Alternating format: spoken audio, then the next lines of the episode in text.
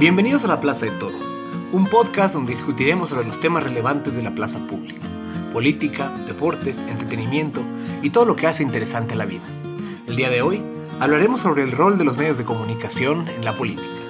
Mi nombre es Miguel Toro, acompáñenme a abrir las puertas de la plaza.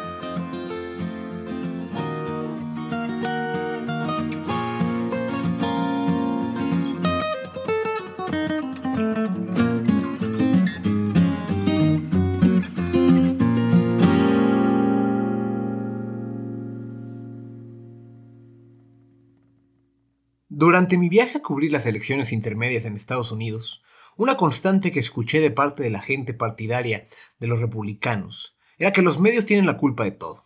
Sin importar si eran candidatos, estrategas o simpatizantes, todos repetían que los medios de comunicación eran responsables de esparcir una mala imagen sobre Estados Unidos, que los medios estaban en el negocio de desprestigiar las políticas del presidente Trump y que eran fake news.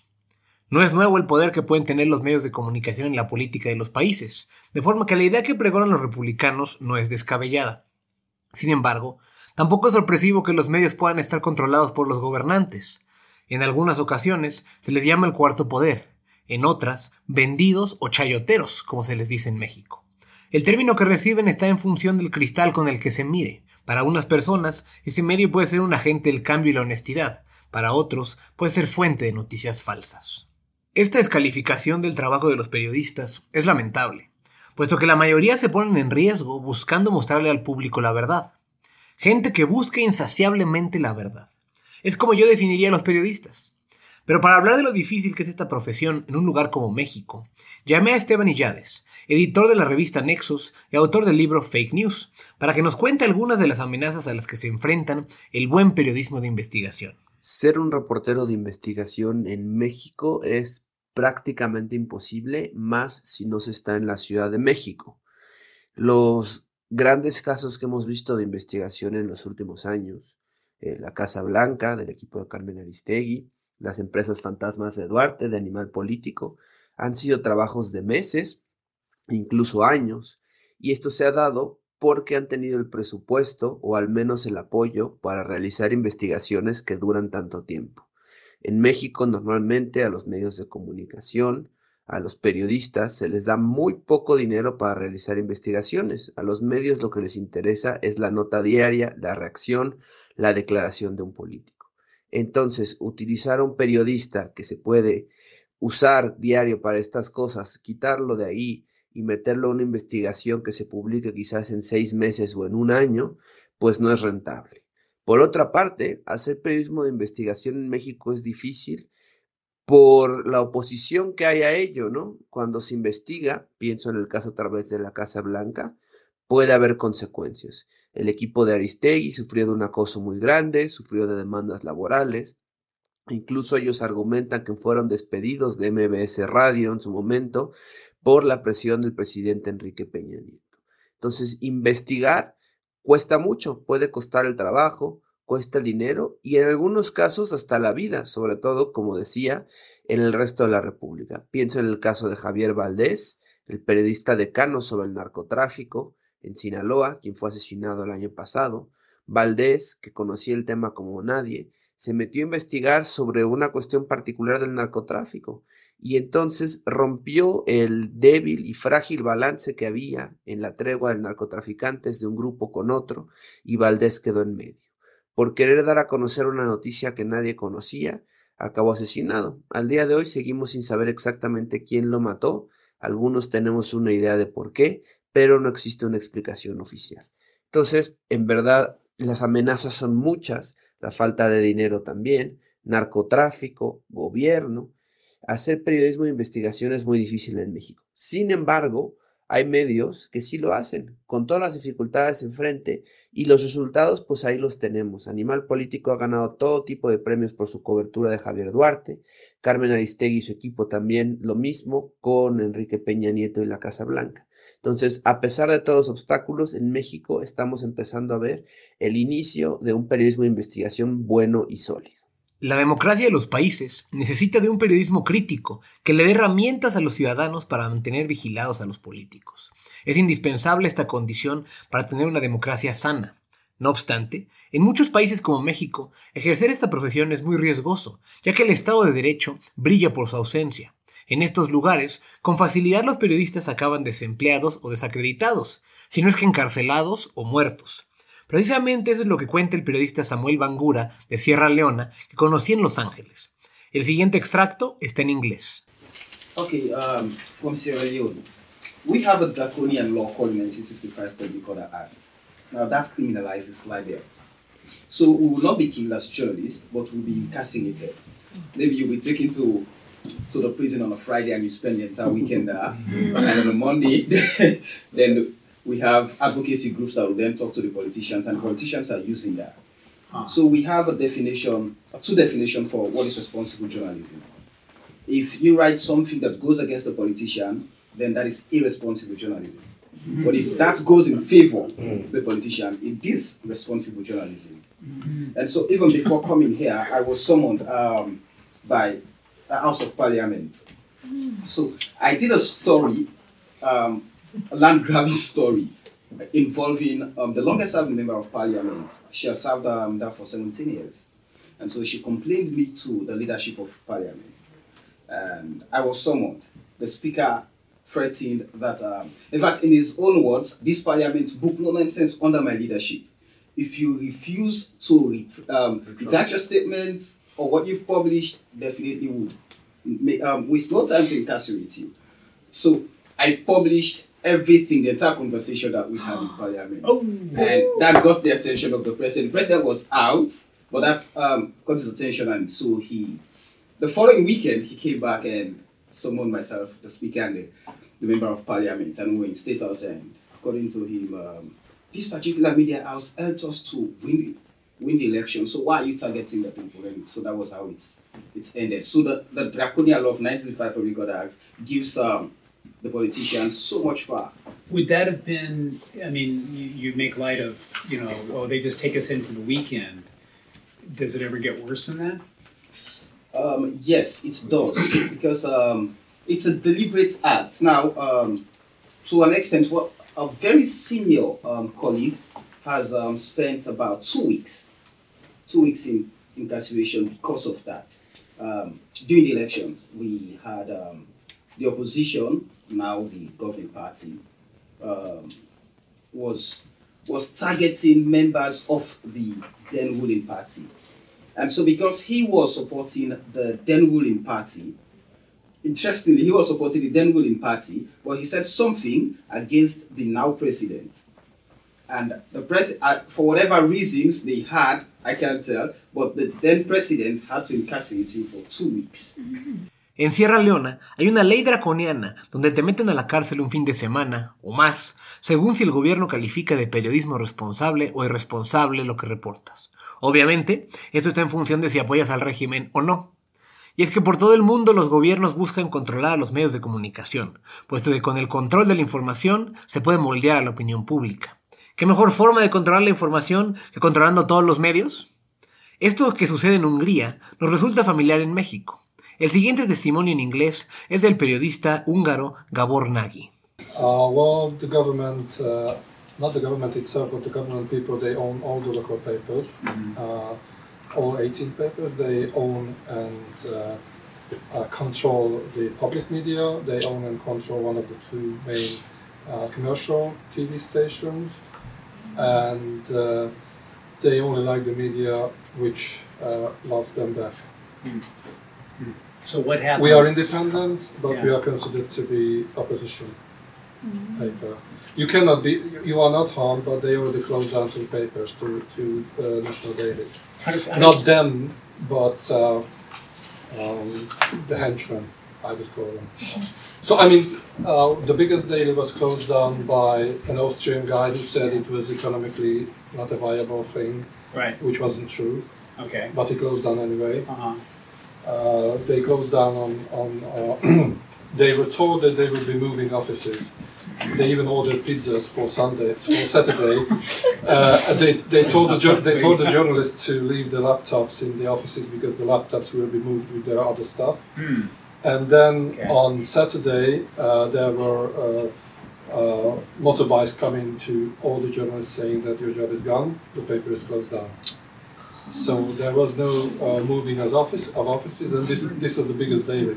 Gabor cuenta que en Hungría los pocos medios independientes son vistos como de oposición y los censuran, aunque parece que no son tan comunes los ataques físicos a sus periodistas. Como se mencionó anteriormente, esta situación no es muy distinta de lo que pasa en México. La historia de los medios en el país está intrínsecamente ligada al patrocinio del gobierno.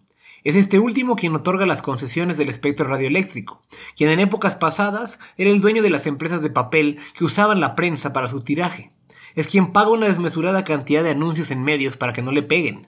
El gobierno es el principal financiador de los medios de comunicación del país. Tenemos una larga tradición de control editorial de los medios en México, y esto no es cosa del pasado. Tan recientemente como la semana pasada, la fracción parlamentaria de Morena en la Cámara de Diputados modificó la ley orgánica de la Administración Pública Federal para que sea la Secretaría de Gobernación quien, cito, provea el servicio de radiodifusión pública a nivel nacional. Fin de cita. Como se podría esperar, de aprobarse en el Senado, donde Morena tiene mayoría, esto tendría efecto sobre los medios públicos como son el Canal 11 o el Instituto Mexicano de la Radio, que actualmente están regulados por el Sistema Público de Radiodifusión del Estado mexicano, un organismo descentralizado, no sectorizado. No obstante, hay que notar que este fenómeno de control editorial es uno más o menos sutil en México. Es decir, muchos gobernantes pagan a los medios para que hablen bien de ellos o en su defecto no los critiquen, pero el óptimo está en que en medios sean críticos en algunas cosas del gobierno o consistentemente críticos en un tema y no en otros. Esto con el objetivo de que dichos medios no pierdan credibilidad. Si un medio le dedica el 75% de sus columnas de opinión a criticar diario a un político, cualquier lector medianamente inteligente se dará cuenta qué clase de medio es. Y esto no sirve para el gobierno en términos de captura. En el óptimo de la captura intelectual, el gobierno quiere controlar un medio y que el consumidor no se dé cuenta que le están vendiendo mentiras. Para hablar más de estos temas, invité nuevamente a un ponente recurrente de este podcast, Carlos Bravo Regidor, profesor e investigador del Centro de Investigación y Docencias Económicas CIDE, que dirige el programa de periodismo de dicha institución. Lo que sí está pasando en nuestro país es el tema de la dependencia de la publicidad oficial. Muchos medios en México dependen arriba del 50% de su ingreso del dinero público, de la publicidad gubernamental, llámese del gobierno federal, de los otros poderes, de los órganos autónomos, de los gobiernos de los estados. Eso ha sido un extraordinario negocio para los medios de comunicación. En esto es bien importante distinguir eso porque a veces cuando se habla de este problema se presenta a los medios como si fueran unas pobres víctimas del arreglo, cuando en realidad pues son cómplices. Eh, en inglés hay una expresión que me parece muy elocuente para ilustrar esto, que es they cry all the way to the bank, ¿no? Eh, digamos que los medios en ese sentido reciben mordazas de dinero, ¿no?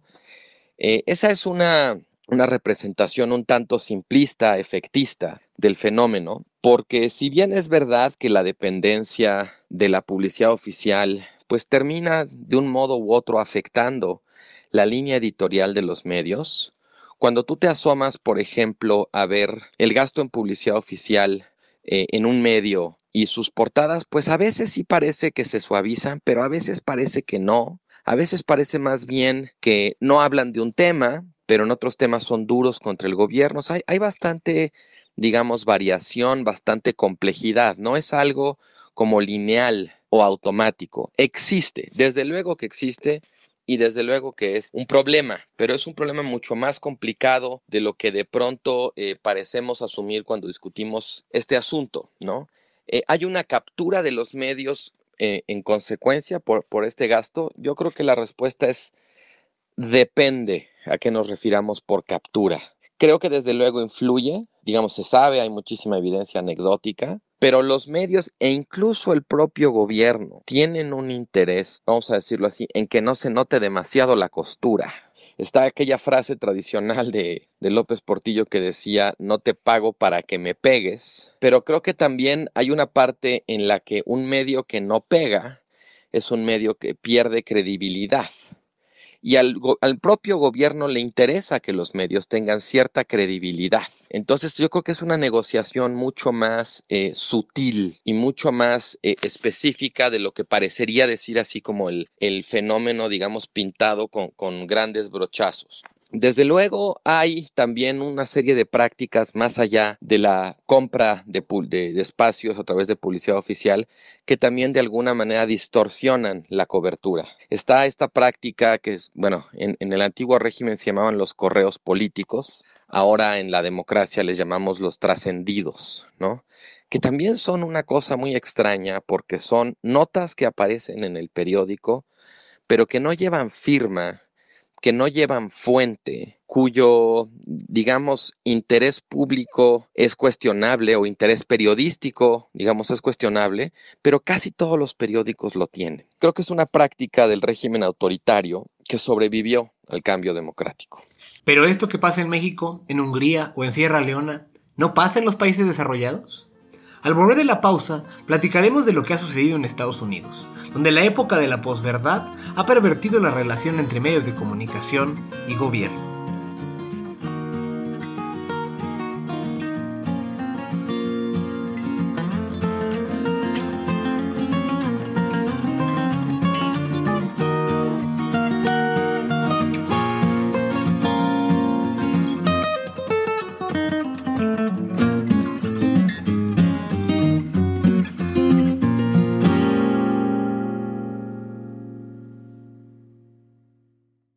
Hasta el momento, nos habíamos referido esencialmente a puros países en vías de desarrollo, donde gracias a la fragilidad de la democracia, los gobiernos de corte autoritario buscan censurar a la prensa. Sin embargo, este fenómeno ya es común en una democracia tan avanzada como los Estados Unidos. Desde que fue electo presidente, Donald Trump ha indicado que muchos medios de comunicación son los voceros de noticias falsas, buscando descalificar su trabajo. CNN, el New York Times o el Washington Post son blanco de los ataques del presidente de Estados Unidos casi a diario, ya que su ideología distinta los hace más proclives a criticar las políticas de su mandato. Y aunque ciertamente estos medios de corte más liberal tienen su agenda editorial particular y obedecen a sus propios intereses, como cada medio de comunicación del planeta, es ridículo calificarlos como noticias falsas cuando han tenido tan brillante historial periodístico. Al mismo tiempo, Donald Trump tiene una particular relación endógena con un canal de noticias conservador como es Fox News. No solo este medio es mucho más afín a las políticas de su gobierno, sino que esencialmente reproduce el punto de vista del presidente de manera casi íntegra. O tal vez el presidente de Estados Unidos es quien reproduce de manera casi íntegra el punto de vista de periodistas específicos de Fox News como Sean Hannity o los del Morning Show de Fox and Friends. Ha resultado sorprendente ver que se reporta algo en Fox News y a los pocos minutos el presidente Trump tuitea sobre el tema. Inclusive, el periodista estelar de esa cadena, Sean Hannity, fue orador en uno de los mítines de campaña donde el presidente Trump apareció para apoyar a los candidatos republicanos en las pasadas elecciones intermedias. Esta contrastante dicotomía está teniendo efectos perniciosos sobre cómo pueden hacer su trabajo los periodistas, porque los ha vuelto el enemigo de muchas personas y ha elevado los riesgos para desarrollar esta profesión en un país como Estados Unidos que se jacta de su defensa de la libertad de expresión. Los siguientes testimonios son de varios periodistas americanos con los que pude platicar recientemente. you know, American uh, media has shifted uh, greatly in the last 20 years. We've uh, sort of started the national media has siphoned off to the right and the left, right? Um, there's MSNBC on the left, there's Fox News on the right. Okay, both sides can tell the same day of coverage, and if you were to flip between Fox and MSNBC, as I do most nights, you would find two totally different stories being told. Mm-hmm. Absolutely, the, the same coverage of the of the world. Sometimes the same stories are told in different ways, but more often, different stories are told on one side and totally different stories are, are told on another. If you're writing about business, you've got numbers, right? And business is defined. I mean, who made money, who lost money? There's not a lot of question about that. In politics, what you say about somebody is always subjective. And given the mood of the electorate and the mood of our readers, right, that subjectivity is a powder keg. Every story we write is high stakes. um, including lots of stuff that frankly is total BS. Not that it's not that we write a lot of total BS, but stuff that just isn't high stakes becomes high stakes. People turn everything into high stakes. So that can either be um, exhausting, and it is, or it can be really fun, and it's also that. Many of you come from places where the risks to do what you do are so much it, we do not i'm humbled right we do not we are very blessed in this country this is not you know for all the bluster that donald trump is doing everybody's outraged that he hates the media right so far he has not actually shot anybody okay i don't know that everybody from in this room lives in a country where that's true right okay so so when i say when i when i answer that question i understand that this is this is low stakes right but we do have there is a, a level of pressure from people and a level of anger that is translated because Donald Trump just sort of sets a tone. I've never had a conversation with Donald Trump, so I don't care. He can say things all day. I have had a lot of people call me and threaten me or make you know make comments that are that they would never have made even a few years ago. People have never loved you know, if you're calling the newspaper, it's very rarely to say, "Man, you're doing a great job. I love you. Bye." You know, that, does, that conversation doesn't happen. Well, we had in this room, not in this room, but downstairs, a room just like this, we had active shooter training where police who don't like us, by the way, these mm-hmm. cops, they, are SWAT team members and they don't like news people very much. But um, the upshot was is that they, they taught us what to do if there was an active shooter here. Él fue Andre Mouchard, editor de política del Orange County Register, un periódico del sur de California. El siguiente extracto es de los periodistas Ramona Guillarwis y John Ralston, que cubren la política para el periódico Las Vegas Review Journal. I can say it's made it a lot harder. And I think that um, a lot of journalists feel like the attacks need to stop because mm-hmm. it's making it not only more difficult for us to do our job, but dangerous you know, I've covered rallies, "Make America Great Again," MAGA. That's his. That's Donald Trump's mm-hmm. um, slogan, and that's the name of his uh, his rallies as well. I've covered those rallies where you, are sitting in the back of the room and you're covered by you know mm-hmm. a fence, if you will, like um, barricade. barricade. Yeah, mm-hmm. thank you. I couldn't think of the word, but like you're covered, and people after Trump, you know, says those people back there and he points to you and he says they're the enemies of the American people, they're the most dishonest people. All this almost all the supporters in the room turn around and they start yelling at you and booing at you. And that's okay. You know, we have thick skins, we can handle that. But the part that's more concerning is when you're leaving the rally, you're going home to your car, you don't feel safe. I haven't felt safe in those situations and mm-hmm. people have gotten hurt and um, at the end of the rally because you know trump has them so fired up and so enthused they come up to the where you're sitting and they're yelling at you and they're yelling in your face. And and it just makes you know it makes it really difficult. And i think it's important for us to just keep reminding people that our jobs are protected by the american constitution. Mm-hmm. and we're just here to tell the truth and hold both sides accountable. And mm-hmm it's unfortunate that it's it's resulted in this sort of a rhetoric. Mm-hmm. That's my yeah, and you know, just like the bomber in Florida, you know, there's some people out there that are unhinged, and so yeah. you know, most normal people will hear it, hear what he says, but then there are people like the bomber who just like go off and he attacked, and every one of the people he sent a bomb to is somebody that Trump pointed out to or, or attacked with his rhetoric at one point or another. So just worry about those. And I covered the Capitol uh, Annapolis shooting. And that didn't have anything to do with politics. That was just another unhinged individual who just, the paper had wrote a story about him, and it was true. It was court. It came out of a court file, and uh, for two years he badgered the reporter who did it, and the guy had moved around Una de las características más particulares del fenómeno de Donald Trump y los medios de comunicación es que se enmarcan dentro del entorno de la posverdad. Este concepto describe una época donde pareciera que los hechos y la realidad no importan.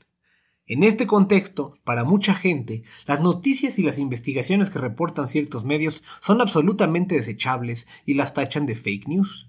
Tanto en Estados Unidos como en México, esto parece ser producto de la fuerte polarización de la sociedad que busca únicamente los medios que confirmen sus sesgos.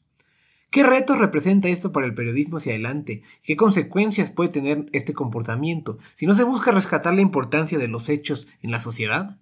Esteban Illades, nuevamente. En México y en el mundo estamos viviendo una etapa de posverdad, sin duda. Se agudizó con Donald Trump en 2016, con su elección como presidente. Nadie como Donald Trump con su megáfono ha logrado desacreditar a los medios de comunicación tradicionales, a los grandes periódicos como The New York Times y The Washington Post. Él, al decir que lo que dicen es, son noticias falsas, fake news como él las llama, no solo desacredita su contenido, sino les da una carga ideológica, es decir, Trump dice que los medios de comunicación lo quieren desacreditar y entonces al decir que son fake news, al negarles acceso, al quitarlos incluso por ejemplo de sus conferencias de prensa, los está tachando como el enemigo de su gobierno.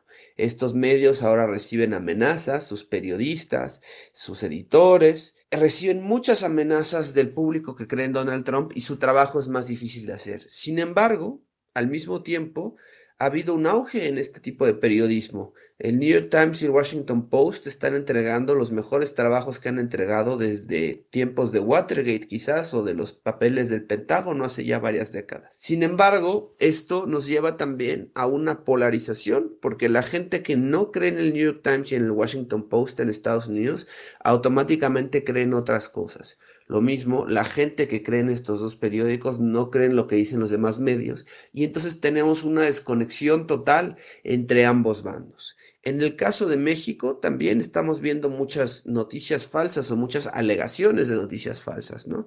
El presidente electo llama prensa fifí a todo aquello que no le gusta, dice que sus encuestas están cuchareadas, que él tiene otros datos, descalifica lo que dicen cuando no va conforme a lo que él quiere. Cuando sí cubren las noticias de la manera que él quiere, entonces dice que son buena prensa. Esto que está logrando, que tengamos un clima político bastante crispado. Carlos Loret de Mola, la cara de Televisa, eh, uno de los periodistas más importantes de este país, es objeto particular de, de la ira del presidente López Obrador. Él lo señala comúnmente como alguien que miente como respira. Entonces, ¿qué sucede? Que los seguidores de López Obrador aumentan su odio hacia Carlos Loret, ¿no? Hasta ahora no hemos visto un problema en la vida real, más allá de las redes sociales, un problema físico, pero con este lenguaje y esta retórica, claro que los periodistas en México pueden sentirse amenazados cuando el presidente o cuando el gobierno hable mal de ellos. Entonces, el, clima se ha polarizado, también lo podemos ver en redes sociales, cuando uno habla mal de un político, sea del presidente, sea de, de otro político, se les dice chayoteros, se les dice fifís, se les dice derechairos o chairos también, ¿no? Entonces, con esta proliferación de estos dichos que buscan descalificar las cosas antes de leerlas, antes de revisarlas, antes de ver las fuentes, pues claro que estamos cayendo en un territorio de desinformación. Finalmente, un último tema que habría que resaltar es el hecho que el agotamiento del modelo tradicional de financiamiento de los medios de comunicación ha alterado drásticamente la relación entre los medios y los políticos, como apuntaba anteriormente en el episodio Carlos Bravo Regidor. Eh, la revolución tecnológica, la revolución digital, ha sido profundamente disruptiva con el modelo eh, tradicional o canónico de financiamiento de los medios de comunicación. Me, me, voy a concentrar sobre todo en el caso de la prensa. ¿Por qué? Bueno, porque migrar del papel al digital supuso un salto o ha supuesto durante estos años un salto que no ha venido acompañado de un traslado del gasto en publicidad de lo que se gastaba normalmente, lo que gastaban las empresas, los anunciantes, en el papel al digital. El, anunciarse en digital es mucho más barato. El ingreso que perciben los medios por los anuncios en digital son mucho menores de lo que percibían tradicionalmente en papel. Pero en segundo lugar, también la migración a digital ha tenido como consecuencia que eh, los anunciantes, pues por las posibilidades que ofrece la tecnología de teledirigir la publicidad de un modo mucho más eh, individualizado y efectivo eh, que lo que era tradicionalmente, pues hace que los anunciantes empiecen a, gastar sus recursos ya no tanto en los medios, sino en agregadores o en redes sociales, en Google, en Facebook, eh, porque la gente ya no se mete tanto al portal del periódico a leer las noticias, sino que va pescando las noticias en sus redes sociales. Y entonces, pues es ahí donde los anunciantes están eh, gastando su dinero. Eso está pasando en todo el mundo. La gente ha dejado de pagar los medios de impresos y demandan su contenido de forma gratuita. Ya cada vez menos gente ve los canales normales de televisión, dado que los consumidores han migrado a servicios de streaming como Netflix o Amazon Prime. Además, hay un sinfín de canales de YouTube que son más vistos por los jóvenes que los noticieros tradicionales en televisión. Esta nueva realidad representa un enorme reto para los medios de comunicación. ¿Cómo hacerle para diversificar sus fuentes de ingresos, multiplicar sus usuarios y revalorizar el contenido que producen cuando existen cientos de alternativas que les compiten? Estas son preguntas que pocos medios han logrado responder. Una de las alternativas que han intentado muchos medios de comunicación es volverse todólogos. Salvo medios especializados muy puntuales, la mayoría ahora están en el negocio del contenido más que en el negocio de la información. Las páginas de Internet de los periódicos de circulación nacional, conforme escriben notas sobre lo que hace el presidente, también escriben otras sobre los memes que un suceso como la cancelación del juego de la NFL en México genera. Los medios deportivos demuestran el resultado de los partidos de la Liga de Fútbol, pero escriben también una nota sobre la película de los Avengers. Está la competencia contra otros medios y la necesidad de estar presentes en la mente de las personas para no perder relevancia, que ahora producen muchísimas notas clickbait o de anzuelos de clics. Lo que importa es que la gente abra la página y vea la publicidad, no si esta es de calidad. Yo creo que ese es como uno de los grandes dilemas de nuestro tiempo. Hay una, una novedad muy perversa en, en esta época. normalmente en décadas anteriores hablábamos de propaganda cuando queríamos referirnos a los esfuerzos deliberados eh, de algún poder constituido por tratar de engañar al público y de manipularlo. Pero ahora hablamos de posverdad y eso implica un cambio respecto a la propaganda. La propaganda en la propaganda había asumíamos una intención de engañar al público que era engañado contra su voluntad. Pero en el clima de posverdad lo que hay es una intención de engañar y un público que quiere ser engañado. Un público que ya no quiere consumir necesariamente información veraz, sino información que corrobore sus prejuicios, información que lo haga sentir bien consigo mismo, que valide como su, su, identidad política, que lo haga sentir bien y que le diga que su visión del mundo es la correcta. Cuando empiezas a tener públicos así, realmente pues la cosa hace agua, entra en crisis, porque incluso aunque desarrolles como estos esfuerzos por contrarrestar esa tendencia de fact-checking, ¿no? En México, pues el extraordinario ejemplo de verificado eh, de Animal Político y de J Plus, pues todos esos ejercicios parten del supuesto de que la gente quiere saber la verdad, ¿no? Que la gente quiere que haya un grupo de profesionales trabajando para adjudicar la veracidad o no de una noticia, ¿no? Eh, para corroborar si es cierto o no lo que dice una nota. Pero ¿qué pasa cuando ese supuesto de que el público de veras quiere saber la verdad pues no se cumple. Ese es un extraordinario problema, porque entonces dejas de alguna manera de poder depender de tus audiencias. Y en un, en un ecosistema además tan dependiente del tráfico, sobre todo cuando estamos hablando ya, digamos, de la mudanza eh, del papel eh, hacia, hacia, hacia lo digital, pues sí necesitas generarte tráfico, ¿no? Para poder hacer sostenible tu medio. Y el tráfico muchas veces está mucho más gobernado por el amarillismo, por el sensacionalismo, por la frivolidad o por las noticias falsas que por la información veraz. Hoy en día es mucho más barato, mucho mejor negocio producir noticias falsas que producir información verdadera. Un fenómeno paralelo a este es la multiplicación de los expertos, entrecomillado, por la necesidad de los medios de tener contenido.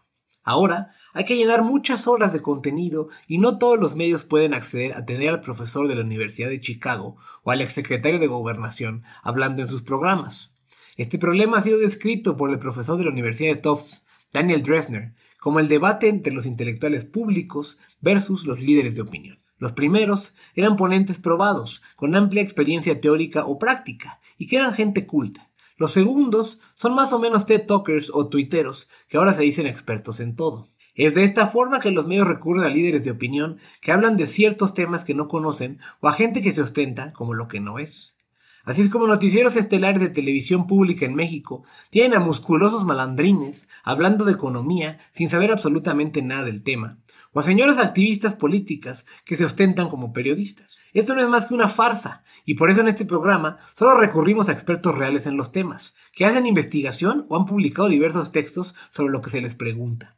Uno de ellos es Carlos Bravo, quien complementa su participación en este episodio hablando un poco de este tema. Y creo que ese dilema pues está de alguna manera en el aire. ¿Cómo hacer que el buen periodismo, que la información veraz, verídica, sea negocio o pueda competir con el negociazo que son las noticias falsas? Hay, digamos, esfuerzos interesantes. Se me ocurre, por ejemplo, ProPublica en Estados Unidos, una suerte como de consorcio de periodistas que reciben financiamiento de sus lectores por un lado o por otro lado eh, grants de, financiadoras privadas o internacionales para financiar su investigación.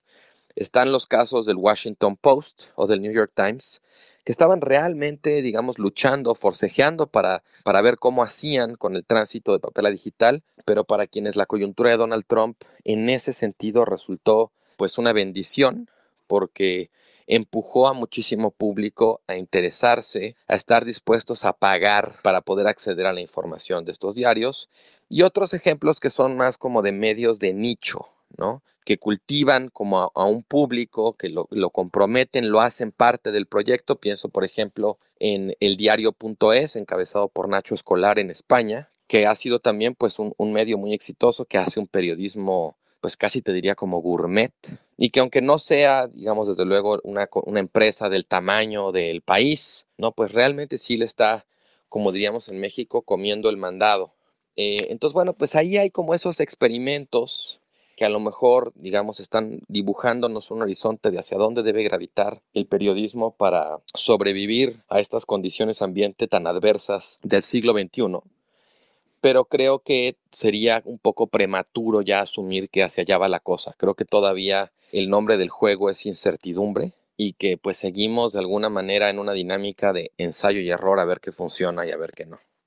No es un panorama particularmente halagüeño, pero al mismo tiempo ha sido esta, esta adversidad del entorno, ha sido un acicate muy importante como de innovación y bueno, pues los resultados están a la vista, pero la moneda todavía está en el aire, ¿no? Con esto hemos llegado al final de este episodio, que esperamos haya sido de su agrado. Agradezco nuevamente a todas las personas que participaron en él y a ustedes por habernos acompañado a platicar sobre el rol de los medios en la política. En el siguiente programa tendremos la segunda parte de la complicada historia del rock y el prismo en México, hablando de aquellos conciertos de Queen de 1981. Les pido que nos ayuden a llegar a más personas al compartir este podcast en Facebook, Twitter y sus demás redes sociales. Recuerden que pueden suscribirse al podcast en el app de Podbean, en iTunes y en Spotify. Si pueden, déjenos un comentario y review. Para cualquier cosa me pueden encontrar en Twitter en arroba Miguel Ángel Toro. Muchas gracias por escucharnos, mi nombre es Miguel Toro y es momento de cerrar las puertas de la plaza.